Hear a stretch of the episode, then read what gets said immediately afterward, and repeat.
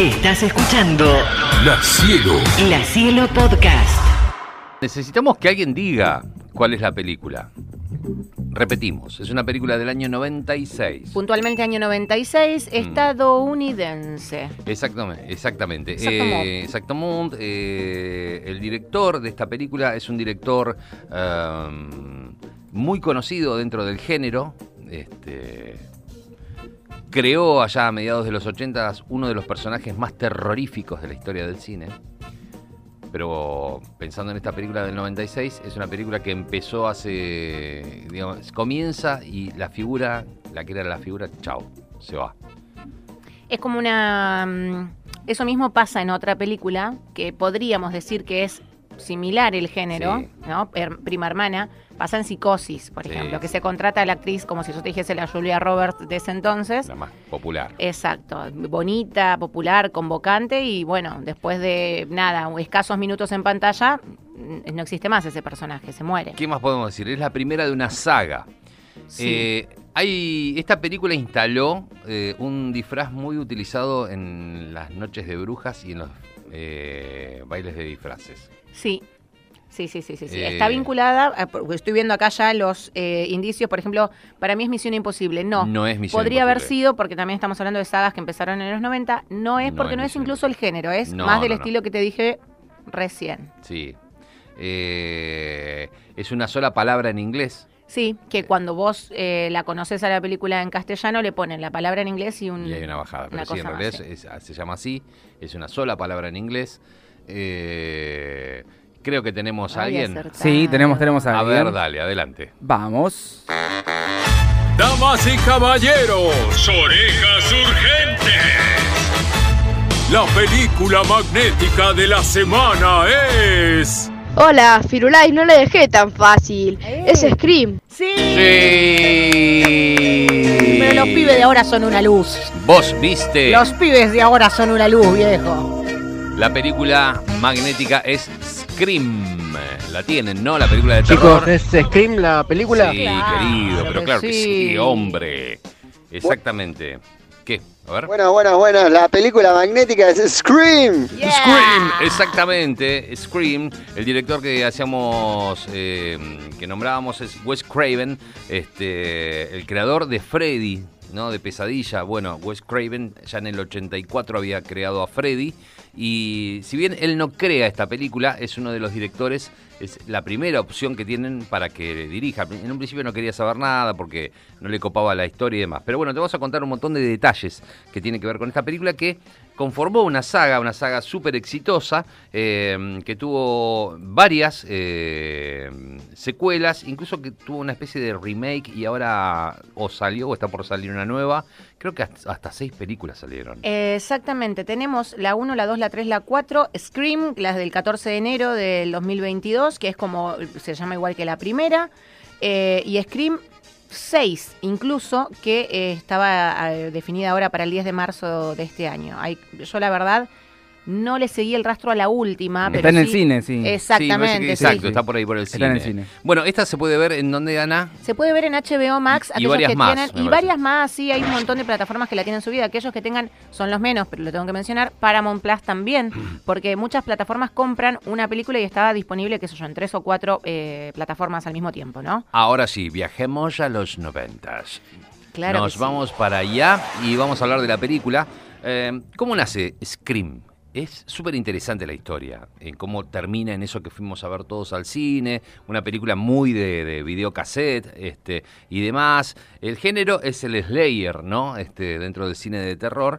Y esto ocurre cuando Kevin Williamson, que es un escritor de, de- de guiones, en el año 90 en- em, ve una noticia que lo alarma, que le llama la atención y que esa noticia hablaba acerca de el destripador de Gainesville. Gainesville es una ciudad que queda en el estado de Florida, es donde nació Tom Petty, nada, te, digo eso porque lo sé, pero no, pasa nada. Bueno, en el año 90 eh, un tipo eh, había matado a cinco estudiantes eh, en un derrotero de, de robo, pero además de robar, iba asesinando. Y eso fue tremendo, ¿no? Imagínate, cinco estudiantes estaban ahí, lo más bien chicos y chicas, eh, asesinados por este malparido y bueno, toda esa cuestión hace que se generara una noticia espeluznante y Kevin Williamson, como todo buen escritor, empieza a escribir algo y, escribe 18 páginas. Eh, este tipo, para que se den una idea por dónde andaba con sus escrituras y demás, fue el creador de Dawson Creek. ¿Se acuerdan de aquella serie? Sí. ¿No? Del lugar, así de hecho, tipo- que inspira luego a verano del 98 acá. Exactamente, esas cuestiones de, de- de- de barrios, de, personajes, como Verano del 98 acá, que también si querés nos quedamos con Beverly Hills 9210, bueno. sí, adolescentes Sí, hay- algunos viviendo como otros no tanto, bueno. claro, viviendo sus experiencias amorosas, desencuentros, etcétera. Entonces acá, cuando ve esta noticia, ve que había adolescentes que habían sido asesinados en Gainesville, empieza a escribir eh, este borrador de 18 páginas. Y queda medio ahí, porque después se pone a escribir otras películas, con las cuales le va más o menos, no le va muy bien. Entonces insiste y sigue escribiendo y sigue escribiendo. Eh, cuando tiene más o menos la película escrita, que no se iba a llamar así, este, no se iba a llamar Scream, se iba a llamar Scary Movie, como después se llamó la parodia de esta película. Eh, los eh, ejecutivos de Universal, de Paramount, eh, dijeron, "Mm, la verdad que no nos gusta. Eh, no estamos muy convencidos. Eh, presenta, cuenta mm, las anécdotas, un viernes se presenta el guion, tanto en Universal como en Paramount, como en Dimension Films, ¿se acuerdan? Y, mm, y empiezan a dar vuelta a los ejecutivos, y bueno, no sé, el, el título no nos gusta mucho, me parece un poco sangrienta, no tiene nada que ver con lo que se está viendo ahora, no nos copa. Este, tenía, digamos, todos los, los rasgos y detalles de esas películas, digo, de terror y demás. ¿Por qué? Porque tenía un grupo de adolescentes, de jóvenes, Sí. que cometían todos esos errores que cometen todas las películas de terror. De hecho, ellos bromean con eso, con que no tenés que hacer lo que dicen las películas de terror, que es muy sencillo, no tenés que tener sexo. Pues, Me acuerdo patente, yo te digo, no la vi hace poco, de hecho Mm. la, la alquilé, imagínate. Claro. eh, porque es muy de videoclub, 1996, el año de Scream, y me acuerdo de que iban justamente, era parte de la trama, enumerando porque había un fana de, eh, de estas películas eh, dentro del- de la historia, dentro del guion y demás, que decía, nunca hay que eh, correr hacia arriba porque es muy difícil, o sea, salir, vos tenés que salir a, campo abierto. Había como tres reglas. Sí. ¿no? Una No- era que no tenías que tener sexo, no te tenías que drogar y no tenías que decir la famosa frase ahora vuelvo, porque no ibas a volver más. Exactamente, exactamente. Y tenías, eh, decía que también eh, lo, lo más importante era ma- mantenerse, mantenerse virgen. Claro, Porque las- los vírgenes no, no les No mueren. interesaban, claro, no. No. mueren en ese tipo de películas. Exactamente, Siempre que estaba teniendo una relación, era muy probable que lo asesinaran. Exactamente, si te crees vivo y qué sé yo y demás, bueno, seguramente viene por ti. Eh, todo eso que pasaba en los 80. O sea, Claro. todos esos, eh, incluso ahí Martes está, 13, Exacto, está pesadilla. lleno de referencias a ese tipo de películas, que es como siempre viene por ti, Freddy viene por ti, uno, Claro. dos, bueno. Eh, están ahí comiendo, uno dice voy a buscar más leña, chau, ese no volvió más, bueno, la típica. Bueno, la cuestión es que un viernes se pone en venta el, el guion para estos tres estudios, Universal, Paramount y Dimension Films, Sí. y la termina comprando Dimension Films por 400 mil dólares. Eh, listo, la tenemos, la vamos a hacer, no nos importa que sea muy sangrienta y demás. eh, tenemos que definir quién es este asesino. No lo, tenían definido todavía. Había un asesino, había alguien que eh, asesinaba a todos estos adolescentes o jóvenes, pero no era e- el que terminamos conociendo, no se sabía muy bien. Primero necesitamos un director. Le dicen a Wes Craven, basados en que el tipo había creado en su momento Pesadilla, y Wes Craven dice, no, a ver, déjame, no, no, a ver, no me interesa, a veces es sumamente estúpido, es como Yo que... esto ya lo vi. Sí, o es medio lo como una parodia este, de lo que yo ya hice. eh, no, no me cierra. Bueno, hablan con Robert Rodríguez, muy de moda en los noventas. Lo tienen, sí, Robert Rodríguez, amigo de Quentin Tarantino, el mariachi y demás. Pero no hay caso. Sam Raimi también dice que no. George Romero, el creador de todos los zombies sabidos y por haber en el cine, dice que no tampoco. Bueno, finalmente Wes Craven dice que sí. Y mm, empiezan a joder con esto del nombre. ¿Cómo se va a llamar? Scary Movie, no, no, no. Bueno, finalmente dicen que Scream estaba bien. No les copaba, pero es más o menos como ponerle el nombre a una banda. No sabes, qué sé yo, Soda Stereo. Y es un nombre medio boludo. Después terminan siendo una gran banda. O sea que el nombre tampoco era tan relevante. Dejemos cualquier nombre en el guion, empecemos a filmar y después vemos qué nombre le ponemos. Ok, van para adelante. Eh, la cuestión es que empiezan a, a filmar, pero necesitaban saber con quién iban a filmar. La chica del momento, en ese entonces, a mediados de los 90, era una chica que todos habíamos conocido de nenita en los 80s, que era ni más ni menos que Drew Barrymore. Barrymore. ¿Se acuerdan de Drew Barrymore? La nena de T, que bueno, ya en los 90s era una, chica adulta, muy bonita, muy exitosa, súper magnética, en las películas que estaba, todo el mundo la veía y demás. Entonces le proponen ser ella la estrella de, de la película. Y Drew Barrymore muy acertada, estuvo muy viva. Dice, a ver, a mí me copa la película, pero ¿sabes qué pasa? Es muy probable que si yo soy la protagonista me voy a salvar. O sea, voy a ir acá rebotando, voy a escapar, qué sé yo, como había pasado eh, en su momento con Jamie Lee Curtis en, en, en, Halloween. Siempre, digamos, la protagonista, si bien puede terminar herida, termina salvándose. Dice, yo no quiero ser esa. Eh, y esto le, le, cierra bastante a Wes Craven y dice, bueno, buenísimo.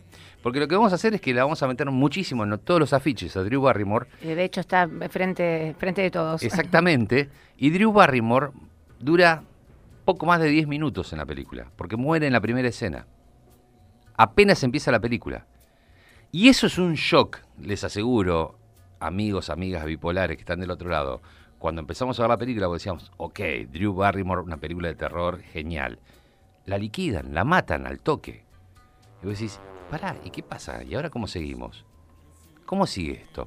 Bueno, había otra que sí era la protagonista, que era una chica súper conocida, también de los 90, que era Neve Campbell. Eh, Nip Campbell venía de laburar en Party of Five, me parece. Exactamente, Party of Five, que eran estos cinco hermanos que tenían que arreglársela solos porque los padres habían fallecido. De hecho, uno de ellos, el mayor, es eh, después protagonista de Jack, Lost. Es Jack por ejemplo. de Lost. Y también tenemos a otra eh, que también formaba parte de, ese, de esa galaxia de series de los noventas, que es Courtney Cox, que mm, hizo lo imposible por estar en esta película. Cuando se enteró que estaba esta película por hacerse, le habían avisado a un par más este, para que fueran las que, las que iban a hacer del papel que termina siendo Courtney Cox. Pero Courtney Cox, Cox se quería despegar un poco de ese personaje de Mónica en Friends y quería hacer otra cosa. Aquí hace de una periodista realmente insoportable. Eh, una zorra, como dicen ahí, este, imbancable, y ella lo hace realmente muy bien. Además, como dijo Anita cuando concertamos en hablar esta película, fue la película en la que le pasó que conoce justamente a David Arquette, con quien luego se casa, tiene hijos y demás. Básicamente, gracias a eh, la insistencia de Courtney Cox por entrar a esta película, después se le volvió. Termina formando una familia. Claro, se le volvió directamente en una familia ensambleada eh, y súper recontra remil consolidada. Bueno, después se separarían y demás. Pero ella, incluso, después en Friends, pasaría a llamarse Courtney Cox Arquette, incluso, ¿no? Exactamente. Eh, de, de, saltando, creo que de la tercera a la cuarta temporada, algo por el estilo. Eh, no te quiero spoilear la película, pero bueno, te acabo de decir que Drew Barrymore muere en la primera escena. Y te voy a contar un detalle o dos detalles más de esa escena que es buenísima y cuando las veas te vas a reír un poco. Eh, Drew Barrymore se llevaba muy bien con Wes Craven. Wes Craven la amaba, la quería muchísimo. Es más, casi como que le cierra dirigir la película cuando se entera que está de Drew Barrymore. Si ven muchas fotos de, la de, la filmación la van a ver a ella abrazada a él como quien abraza a un padre, así como que están contentos de estar juntos haciendo eso. Eh, era tan amiga eh, Drew Barrymore de Wes Craven que acordaron que toda la escena esa que hace la hace descalza, porque dice, no, escúchame, si vengo yo, estoy acá hablando por teléfono, corro un poco, me va a correr el, asesino y demás, no voy a poner unos, zapatos, la hago todo descalza. Ok. O sea, esa, esa, escena está toda descalza. En la misma escena hay un momento en el cual ella llama constantemente al, al 911 este, para buscar ayuda.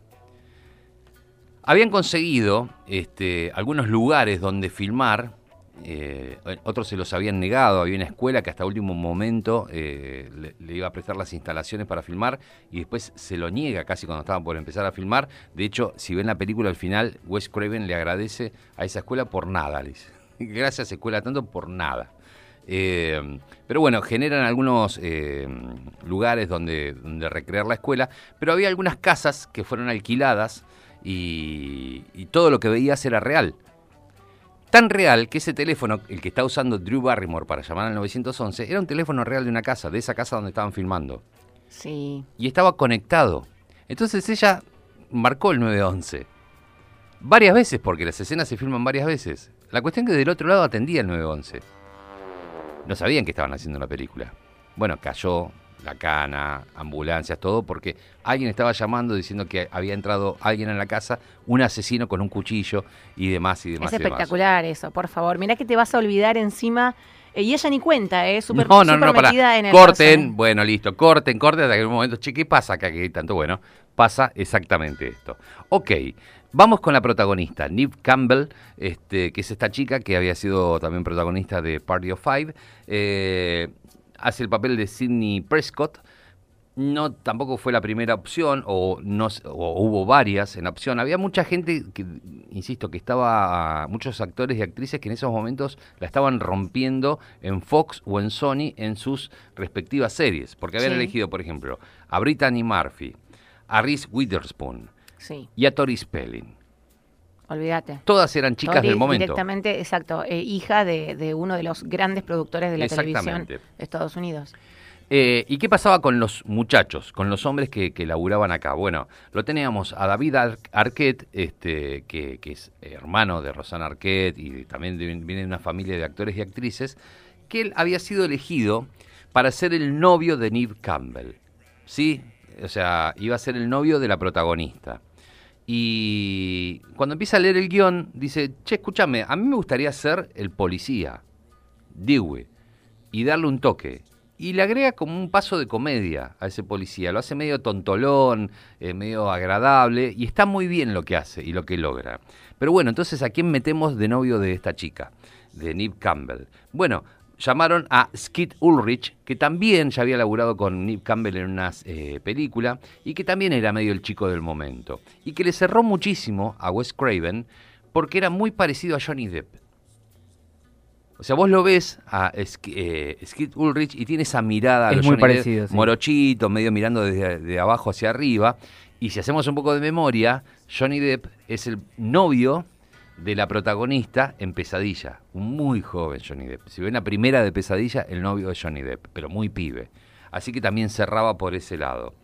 Bueno, ahora hablamos del personaje principal, que es Ghostface, el asesino. ¿sí? Esa máscara alargada que viste tantas veces en las fiestas de disfraces, que las compras en las casas de cotillón y demás. ¿Cómo llegaron a eso?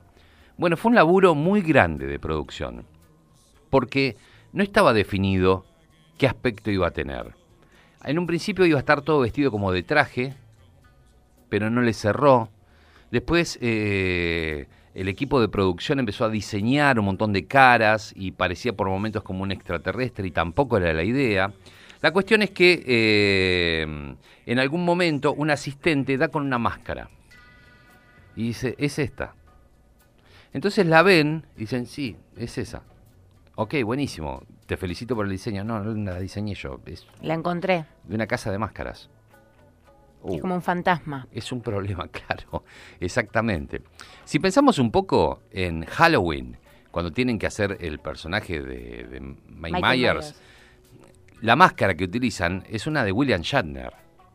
¿Se acuerdan de Viaje a las. Estrellas, Star Trek? Bueno, es una, una máscara de William Shatner pintada de blanco, con los pelos todos revueltos y demás, y, y le, le cortan con una tijera los ojos.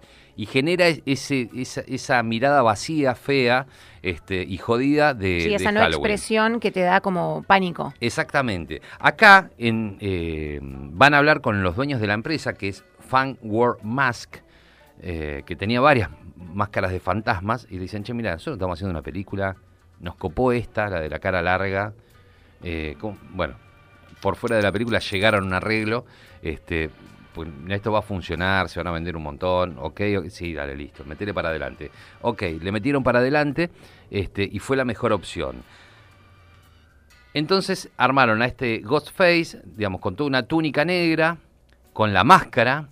A medida que va pasando la película, para aquellos que no la vieron, tipo Chucho, me imagino que no la vio, eh, vos vas sospechando de quién puede ser el asesino. Vas teniendo alguna idea. Porque Sí. aparte vas sacando cuentas de quién está y quién no está en, cuando se cometen. Antes del. Perdón, tengo este datito. No, no, meté, ag- meté, meté. Agrego del- de la ropa que decís. Viste que la máscara es blanca y las expresiones o lo que falta son los ojos y la boca alargada Exacto. en negro. Bueno, alguien dijo, che, eh, para continuar como lo, con lo pálido puede estar vestido con una túnica blanca eh, el, el asesino. Y alguien dice, che, bueno, a ver, lo probamos, qué sé yo, y daba muy, muy vibras Ku Klux Klan. Claro, Claro, exactamente. Cual. Como que no tenía absolutamente nada que ver, era terrorífico, pero remitía a otra cosa completamente diferente. Dijeron, no, bueno, ¿saben qué? Vamos con el clásico negro y ya está. Y un detalle fundamental que estuvo muy bien Wes Craven y la gente de producción es que, si bien cuando ves la película vas viendo y vas adivinando o, o en algún momento te sorprendes de quién es el asesino, Sí. eh, las voces que se escuchan cuando habla por teléfono constantemente eh, no es de ninguno de los actores. La voz que se escucha por el teléfono es de Roger Jackson, un, un doblajista de voz que, que hizo la- todas las voces en todas las sagas de, de Scream. Eh, y que además nunca se lo presentaron a los actores y a, los- a las actrices. Cosa que cuando hablara por teléfono les pareciera alguien desconocido, que efectivamente lo era.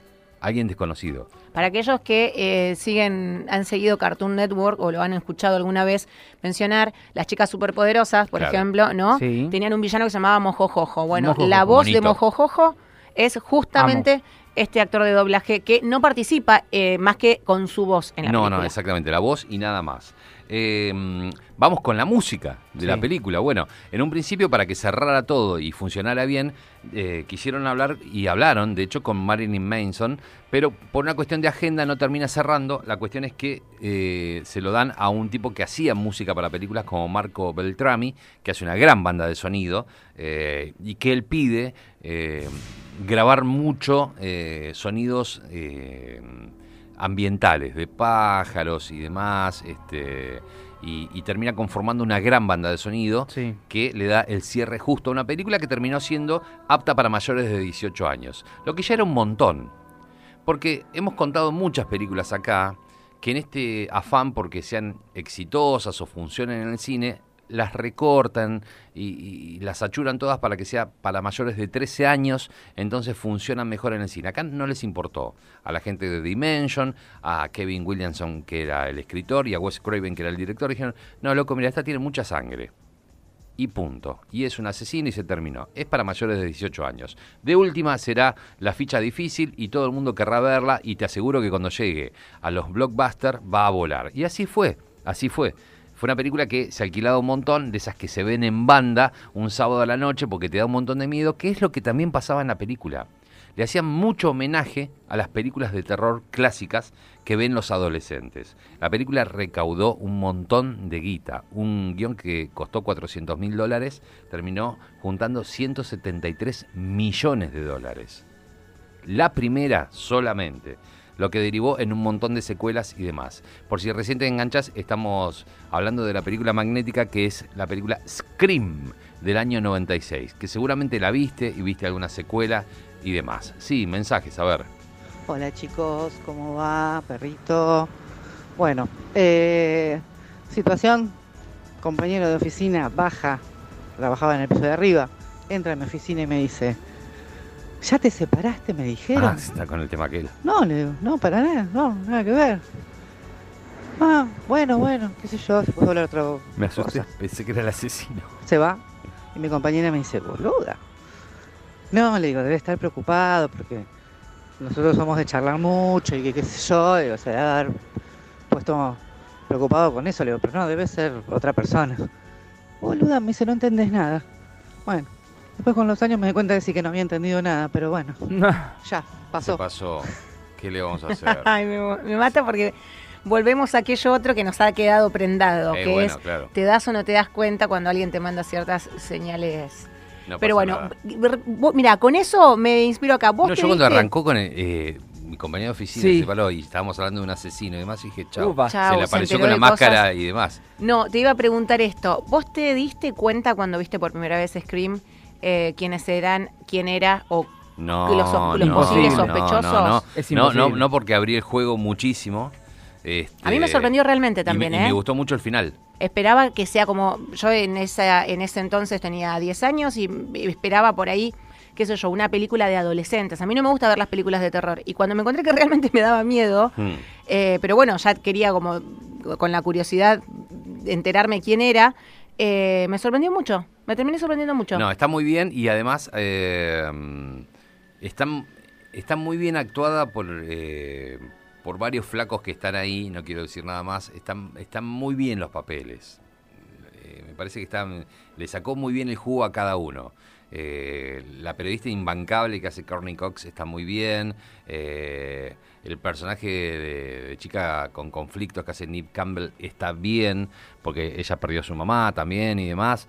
Eh, y, y- y toda esa banda de amigos medio nabongas que hay dando vueltas están muy bien y muy bien laburados. La película magnética fue Scream, te la contamos y ahora esto sigue así. La cielo, la cielo. La Cielo Podcast.